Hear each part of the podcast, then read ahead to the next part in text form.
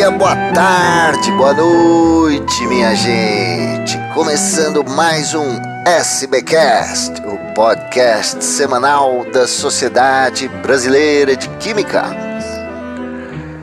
A revista da FAPESP publicou na semana passada uma matéria sobre um levantamento que identificou 648 trabalhos produzidos por fábricas de papers nas áreas de cristalografia e química. Essas, esses artigos foram publicados entre 2015 e 2022 eh, em periódicos que se deixaram levar por esse tipo de fraude. A gente quer entender hoje um pouco por que, que isso acontece, que outros tipos de fraude tem no, nesse segmento de publicações científicas. Então estão conosco os professores eh, Nelson Morgon, da Unicamp, e Jorge Maurício Davi, da Universidade Federal da Bahia, que são editores da Química Nova, revista da SBQ. Professor Jorge, bem-vindo, obrigado por estar aqui com a gente. Como é que esse tipo de coisa acontece, fábrica de papers? Bom dia, Mário. É um prazer estar aqui com vocês no SBcast. Bom, é, eu li a, a, a reportagem da, da, revista FAPESB, também fiquei muito preocupado. Né? E foi feito um levantamento de um departamento de, de psicologia de uma universidade de Nova Zelândia, né? se não me engano, o Dr. Binder, que fez esse levantamento, com todas as fraudes de, que estavam que, que, que foram detectadas, né, e chegou nesse número que é grande, né, 650, 648 artigos na nossa área que foram retratados, despublicados, que eram fraudes, eram artigos que não tinham dados científicos, foram todos criados. É, antes disso, acho que é um ano antes, se eu não me engano, em 2020 ainda, a Royal Society of Chemistry identificou cerca de umas sete dezenas de artigos naquela revista excelente, por sinal, a, a Royal Society Chemistry Advances, que é uma revista que é de química, mas é multidisciplinar, e viu né, que tinha algum, alguns artigos que os títulos tinham alguma coisa em comum, eram ligados sempre ao mesmo país, mas pesquisadores diferentes, e o conteúdo era suspeito. E conseguiu tirar, né, retratar, despublicar essa centena. É essa que, que gerou, a partir daí, todas as editoras foram procuraram e viram que tinha uma fábrica de papers, né, o chamado Paper Mills. E como essa fábrica opera, é interessante. É um, eles criam dados de espectros, de imagens, tudo a partir de simulação computacional. O texto é mais ou menos padronizado. A discussão dos resultados é superficial e envia ao mesmo tempo para várias revistas. Um, não é, é um pesquisador paga por isso, mas o pesquisador nem faz a fraude, é uma, é uma empresa que faz a fraude. O mesmo artigo é enviado para várias revistas, se uma delas passa ou publica assim, ó, pode ser publicado com pequenas alterações ou major alterações, é, um, é uma maneira do artigo ser publicado, ser reformulado e publicado. Tá isso por que, que existe isso? Porque em muitos países a, o salário do professor ele é ligado diretamente ao número de publicações por mês ou por ano. Então, é, incentiva na carreira a melhoria de posições na universidade na carreira e, e, e tem melhorias, obviamente, salariais. Né? Isso, é, a, a ACS, hoje em dia, pede não só a imagem, mas também o, a imagem sem tratamento, o espectro de um espectro, além do espectro, pede o feed para tentar inibir esses, essas manipulações, não é nem manipulações, essas criações de dados. É um problema sério e difícil de detecção, porque para você detectar que uma imagem foi criada e não foi é, registrada de, um, de uma amostra química ou, ou um cristal é, obtido em laboratório é muito difícil, ainda é muito difícil. Tá? Uhum. E, Agora, é, poxa, quer dizer, isso, professor Nelson, é, é, isso não é então nem a manipulação de uma pesquisa que alguém fez e deu uma ajeitada no dado. É, é simplesmente são pesquisas que não existem, são ficções, são peças de ficções. Tá bom, bom dia, Mário. É, bom dia, ouvintes. É, de fato, é, é um prazer estar aqui conversando com vocês e vamos deixar bem claro isto não é ciência, tá certo? Isso é qualquer coisa que queiram classificar, é, não é uma boa conduta científica. A ciência, é, a ciência hoje ela está sendo alvo, né? Está sendo criticada por, por vários fatores. E aí, se você vai nessa direção de não fazer ciência, ah, acaba até fazendo um mal para a própria ciência. Só para dar um, fazer um paralelo. É igual o aluno que cola. O aluno não estuda, ele vai lá, cola, ele apropria do, da informação do outro. Então, é, e, e pior, por que, que eu falo que não é ciência? A ciência pressupõe que você vai ao laboratório, você faça uma medida, né, qualquer pessoa, enfim, que já tenha feito isso, reproduz o dado e dá condições para que outra pessoa reproduza o dado, tá certo? O que estão se fazendo é inventando, estão criando, estão se manipulando informações. Isso é ruim. Por quê? Porque isso não vai trazer benefício nenhum para o crescimento do conhecimento humano. Ciência é dar ciência, dar conhecimento, conhecer. Como eu vou conhecer algo que foi inventado, que é fictício? Pior, isso pode trazer danos. Muitas dessas revistas, muitas vezes, que acontecem, são revistas de alguma importância médica. Então, você vai dar uma informação que pode ter uma consequência danosa mais adiante.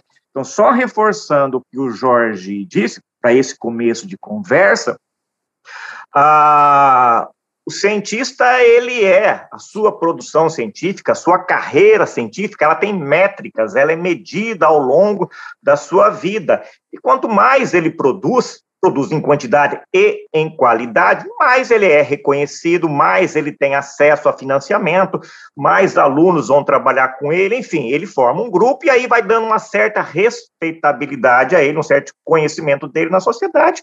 E é esse lado, de modo geral, é um lado humano, né? De ter o reconhecimento, de ter ah, o seu trabalho divulgado.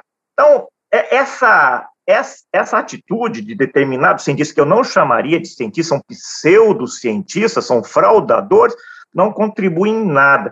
E isso é um fenômeno, vamos dizer assim, recente, que aí depois, ao longo aí da nossa conversa, a gente pode abordar com mais profundidade, viu, Mário? Professor Nelson, mas quais são os mecanismos de defesa da, das revistas? Como é que eles conseguem emplacar essa fraude da fábrica de, de papers? Tá, então, só, só um passo antes. Como que a revista trabalha com o paper, com o manuscrito, com o artigo, como queira?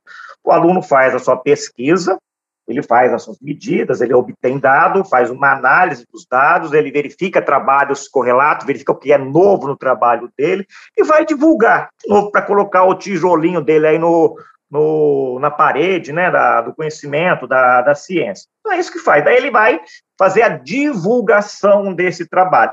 Ele manda esse trabalho de acordo com o perfil que a área que se enquadra, pode ser na área de química, pode ser em áreas correlatas, pode ser bioquímica, pode ser na área de física, enfim. Onde ele verificou que vai ter uma maior leitura do trabalho dele, uma maior repercussão, ele pega e submete para essa revista, para o conjunto de periódicos científicos que existem ao redor do mundo. Uma vez recebido esse trabalho, o editor, é, é, muito do que eu faço, do que o Jorge faz, existem outros editores da Química Nova, a Química Nova é uma revista da Sociedade Brasileira de Química, né, e acho que, que muita gente conhece.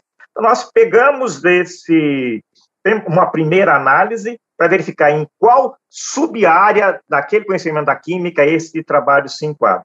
Então, vai para uma editoria, pode vir para mim, para do Jorge, enfim, para outros colegas.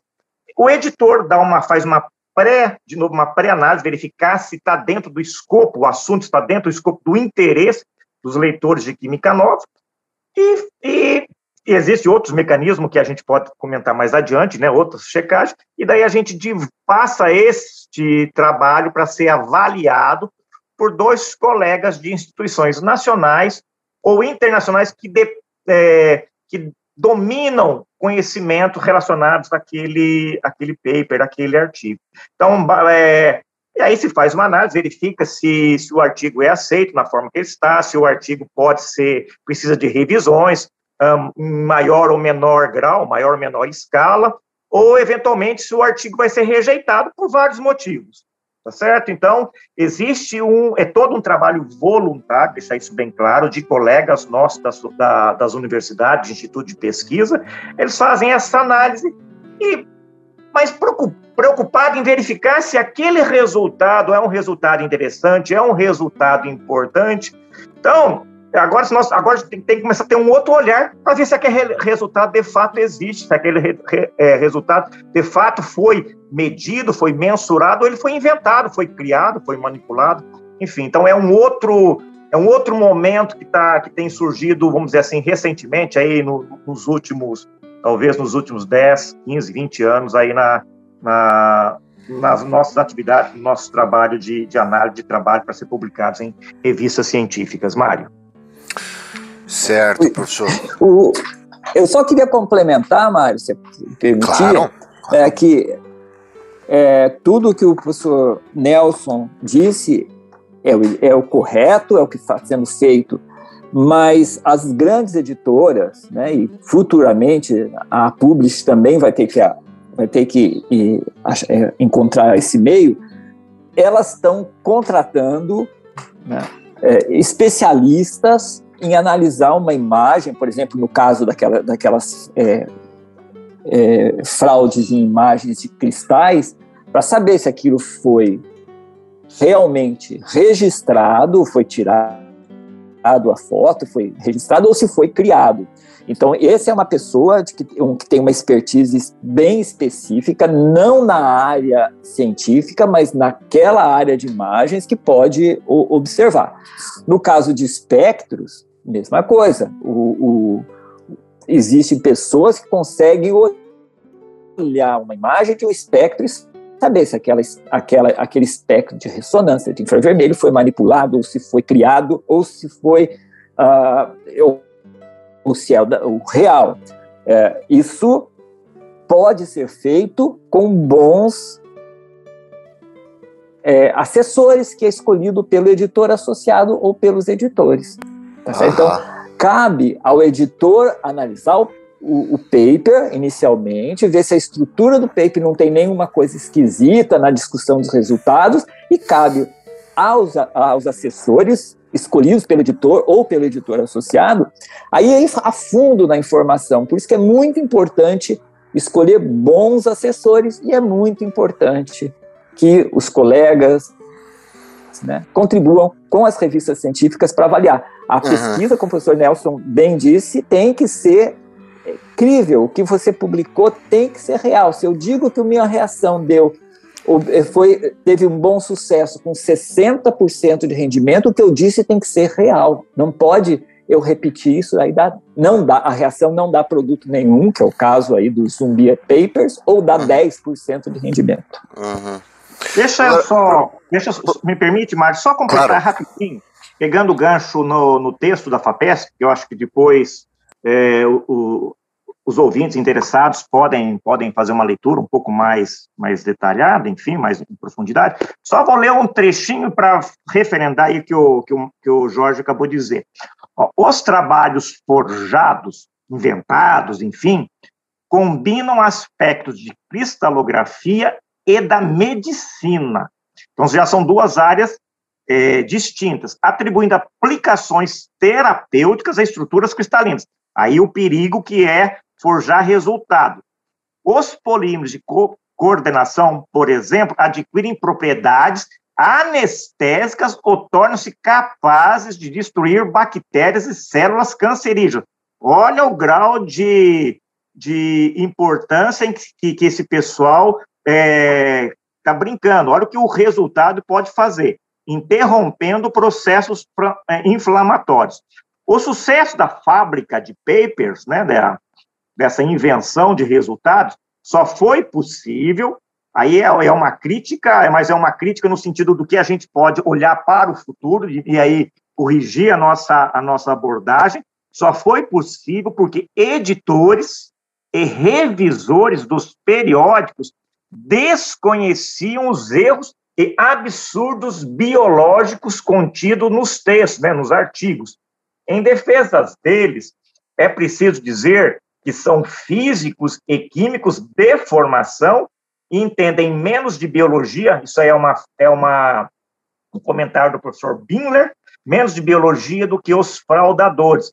Então, ah, nós estamos colocando químicos para analisar trabalhos de químicas, biólogos ou médicos publicando em revistas de química, como de cristalografia, sendo avaliados por químicos, aí tem uma consequência, ou ainda vai ser, a gente vai ter que pensar em algum momento como fazer atribuições de artigos para revisores com também esse tipo de, de conhecimento, viu, Romário? Tá certo, professor. Eu queria pegar um gancho numa coisa que o professor Jorge falou sobre essa possibilidade, esse, esse mecanismo de defesa de contratar super especialistas e tal. Agora, eu queria ouvir de vocês dois é, se o, e, e, ao mesmo tempo o professor Nelson falou que é um fenômeno recente. O Open Access tem a ver com isso. Quer dizer, as revistas elas têm uma pressão econômica cada vez maior. É, é muito difícil a sustentabilidade financeira das publicações científicas nessa era do Open Access. Por outro lado, é mais fácil para o cientista publicar. Isso é, é um fator assim que influi na defesa das revistas contra essa fraude e outros tipos de fraude? Uh, Mário, sim e não. Uh, open Access, existem Open Access que têm qualidade, que têm um, uma referagem muito grande, existem Open Access que não têm referagem, não têm é, avaliação por pares de modo profundo. Várias vezes eu recebo convites de, de revistas Open Access que eu tenho que, que, se eu aceitar, eu teria que dar aparecer em dois dias, três dias, uma semana, o que é muito um tempo muito pequeno.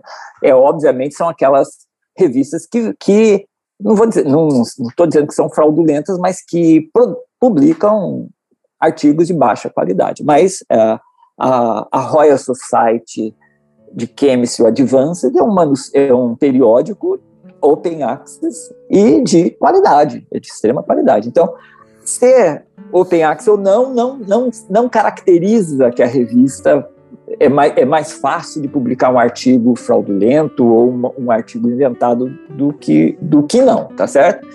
Inclusive porque isso tem a ver com o impacto né, da, é, da revista, no sentido impacto, não impacto de fator de impacto, mas, mas o, o, o no sentido da reputação da revista. Tá é, uma revista pode ganhar dinheiro publicando artigo, mas ter reputação científica baixa, então não é, não é citada, não tem é, os, os, os, trabalhos publicados eles não são levados adiante, então tudo isso leva em isso é, é importante para a revista também, independentemente se ela for por assinatura ou open access. É mais comum acontecer em open access porque é, um, é uma maneira que é mais fácil, mais fácil de você publicar e mais, mais rapidamente, então você tem a resposta mais rapidamente. Enquanto que uma revista de por assinatura às vezes demora seis meses para dar uma resposta positiva ou negativa, se aceita ou se, ou, ou se rejeita o seu trabalho científico, uma Open Access pode resolver isso em um mês, um mês e meio, dois meses. Tá? Então, nesse sentido, é, é, ocorre mais nas revistas né, de é, que você paga para publicar, que é as chamadas Open Access, mas não necessariamente. Tem várias revistas Open Access que são de excelente qualidade e são bastante rígidas para, para publicar. Um exemplo, a nossa SBQ, as, todas as revistas são Open Access, são, de, são rígidas ou têm ou, ou, ou tem um, um processo de referagem igual a quando era por assinatura.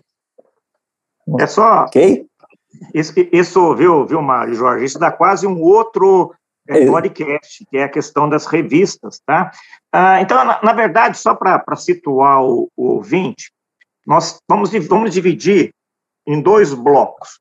O primeiro bloco são as é composto pelas revistas. Então aí nós temos as revistas e aí nós podemos dividir as revistas em dois subblocos. Uh, no primeiro subbloco nós temos as revistas que são por assinatura e as de acesso aberto, as Open Access. Essas daí, elas podem ser classificadas como sérias, uma vez que elas vão ser indexadas em bancos de dados de é, de consulta de pesquisador. E existe o outro bloco, que elas muitas vezes não são indexadas, são classificadas, muitas vezes, como revistas predatórias. Aí já, para uma revista indexada, existe um conjunto de critérios, por isso que eu falei que isso é quase um outro, um outro podcast. As revistas predatórias, elas, pela própria natureza, elas não têm muito interesse do ponto de vista de qualidade científica. Então, aí eu tenho um bloco das revistas, só, eu só, vamos dizer assim, eu só dei uma pitadinha no tema. Do outro lado, que é quase o nosso, nosso tema, está o lado dos autores. Então, as revistas têm os critérios delas para serem classificadas como revistas de qualidade, independente se é por assinatura ou por, por ser open access, é a maneira de financiamento dessas revistas. Claro que as revistas precisam ter um, o recurso para se, se, financiarem, e aí de, e elas têm um trabalho envolvido nisso, tem trabalho de editoração, enfim. Então, isso é um outro assunto. O que nós estamos abordando agora é o assunto do lado de cá, que é o lado dos autores. E aí, a sua pergunta começa por que, que isso tem acontecido mais recentemente. Basicamente, eu entendo, isso é uma, uma análise minha, é, está relacionado com a facilidade em você ter acesso à informação. Então, todos os recursos de software, hardware, que hoje é disponível, o tal do copy-cola, que há 20, 30 anos não tinha.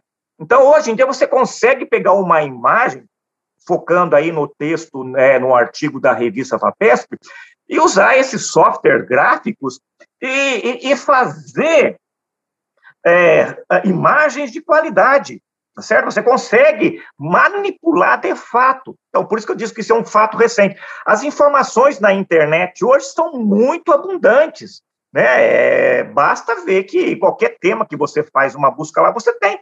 E aí você pode dar um copy-cola, e aí vai começar a aparecer os outros problemas do lado cá dos autores, que é a questão de plágio, autoplágio, é, apropriação de dados, fabricação de resultados, enfim que vai ser um outro, uma outra componente. E vou sinalizar para o futuro já. Talvez já vai ser o outro podcast um pouquinho mais na frente, nem sei se vai ser o Nelson ou o Jorge que vai tratar isso, é tal da inteligência artificial. Em algum momento vai ter o pessoal da, vamos dizer assim, da banda podre, né, que não é ciência, eu não chamo esse de ciência, vai começar a fazer produzir resultado por inteligência artificial, enfim, já em, em escala já de, de, de big, big data, tá certo? Big data.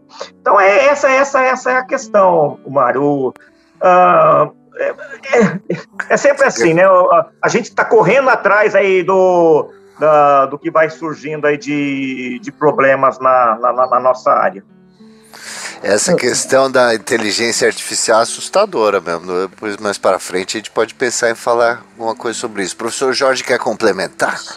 Não, é só para dizer, né, para referendar que a importância do editor. Se o editor fica sabendo, né, via um que já tá, o artigo está publicado, um artigo fraudulento, um artigo que tem que foi criado, está publicado, e o editor é questionado por um pesquisador que lê o artigo, ele tem que ter, é, é, ter alguma atitude, né, de avaliar, de contactar os autores para saber, para questionar os dados que estão mal, mal formulados ou que estão mal interpretados, e não tendo uma resposta é, correta, né, uma resposta satisfatória, despublicar o artigo. Se o editor faz isso, a revista cria é, é, cria reputação. É, ou seja, eu não estou de acordo, eu não, eu não estou de conluir com isso. Se o editor não presta atenção nisso, né, o editor ou, é, ou os editores associados, ou deixa passar, ah, já está publicado, passa lá, vai, vai ficar feio para a revista. Não fica feio para a revista. Isso, a despublicação reforça o caráter científico da revista. Olha, nós erramos, né? Foi passado, mas, mas, mas corrigimos o erro. Isso é sim. muito importante. Daí fica ruim para o autor. O autor, sim, o autor está proscrito da ciência. Sim. Mas as, as revistas hum. precisam realmente se defender, é muito importante Exatamente. isso mesmo da função do editor. A gente está chegando aqui no final da nossa conversa, mas antes eu queria saber de vocês como é que está a Química Nova. Quais as novidades, os planos para o ano? O que está acontecendo com a Química Nova? Ah, bom, a, a, nossa revista é, é uma revista que ela tem uma forte presença na, na comunidade de químicos do país. Tá? Ela, ela é aberta também para é, pesquisadores né, do mundo. Nós recebemos é, é, solicitações de publicações de artigos de várias partes do mundo, China, Irã, Paquistão, da América Latina, enfim. Ela é uma revista, então, eu dizer, basicamente ela é de alcance nacional, mas também ela é uma revista indexada, é uma revista, eu, eu considero ela uma revista de qualidade. Ah, nós conseguimos recentemente aumentar o fator de impacto da revista, ah, por conta da, da, desse momento agora que a gente viveu, só, só um dado interessante, a gente, nós temos recebido muitos trabalhos de revisão, né, em função da, da, da pandemia, né, das atividades não presenciais, então nós, nós avaliamos com bastante cuidado e seriedade. Ah, só só para pontuar, os editores da revista é, sou eu, o professor Jorge e a professora Giovana Machado. Então, nós, nós, nós dividimos as nossas tarefas de avaliação de solicitações, de publicação de, de, de revisões de artigos, de temas, enfim, na revista Química Nova. Então, eu, eu, a gente tem constantemente tem essa preocupação de, de avaliar ah, com relação a, a, plágios, enfim, que é uma, uma, um outro problema que a gente tem. A gente tem alguns mecanismos dentro do Scholar One, que é a plataforma onde a revista, onde os autores submetem a, a revista, né? nós, nós fazemos uma pré-análise, enfim. Então, eu acho que a gente estimula que, e é importante, nós estimulamos que os autores é, do país, os universitários, os doutores, os pesquisadores, publiquem os seus trabalhos, divulguem seus trabalhos em Química Nova e citem a, a, os artigos publicados de Química Nova, porque eu acho que se Química Nova ganha, toda a comunidade de químicos da, do, do país, do país ganha. E aí, Jorge, se quiser completar mais alguma coisa? Não, só lembrando, né, Nelson, que é, é uma revista única. É uma revista que aceita publicar em português, em espanhol e em inglês, né? Uh, e sempre vai continuar assim, né? Mesmo sabendo que com a, é, que um, um, trabalho em português tem menor alcance para ser citado, mas é, um, é uma resolução que tanto a SBQ quanto a Publish SBQ e nós mantemos. Olha, é uma revista que sempre foi permitiu publicar na nossa língua, então vai continuar permitindo publicar nossa, nossa língua. Permite publicar em espanhol para tentar né, chamar, né, congregar os colegas latino-americanos e publicamos em inglês, tá certo? Todas as, as submissões são bem-vindas, nós aceitamos trabalhos originais, revisões, como o professor Nelson falou, e também é, uma un, é a única revista que aceita nota técnica, pelo menos no Brasil, e uh, artigos de educação, bem como alguns as, aspectos gerais de química, tá certo? E o nosso fator de impacto aumentou, mas o que tem aumentado e tem sempre foi muito bem não citado, ela foi muito bem consultada. Se a gente analisar no Cielo, o número de artigos baixados de todas as revistas que, que congregam o Cielo, o da Química Nova não vou dizer que bate, mas é, tem uma, uma quantidade de, de, de pesquisa, ou seja, de, de, publi, de abaixar o artigo, então consequentemente, lê os artigos, muito grande, muito expressiva, ou seja, é uma revista que a, que está sendo utilizada por nossos alunos, por nossos pesquisadores, pelo menos para para consulta. É muito importante, né? Essa capilaridade dela, que é, é, acho que advém de, dela publicar em português. Quer dizer, a gente sabe que o Brasil é um país muito grande. A gente tem estudantes e pesquisadores de química de norte a sul. A gente tem em torno de 70 programas de pós-graduação. E, e, dá para imaginar a importância da química nova em lugares em que as pessoas simplesmente ainda não sabem falar inglês também, né? É, e, e, só para finalizar, ela é uma revista autofinanciada pela própria comunidade, tá certo? Então, ela é a parte de. Nós temos o curso de editoração, de, enfim, de diagramação da revista e disponibilização no site. Ela é um de, de site aberto para a comunidade, né? As pessoas podem acessar. Toda a nossa coleção está digitalizada no site, enfim ela é um banco de dados também de alcance nacional e muito importante, como você enfatizou, para os nossos alunos. Então, pessoal, vão converter os acessos que o Jorge comentou em citar a revista. Isso é. tenho certeza que todo mundo ganha. É isso aí. Muito obrigado, professor Nelson Henrique Morgon, da Unicamp. Muito obrigado, professor Jorge Maurício Davi, da Universidade Federal da Bahia. Até a próxima, hein? Eu que agradeço, Mário. Até a próxima. Um abraço. Um abraço. Tchau, tchau. Tchau.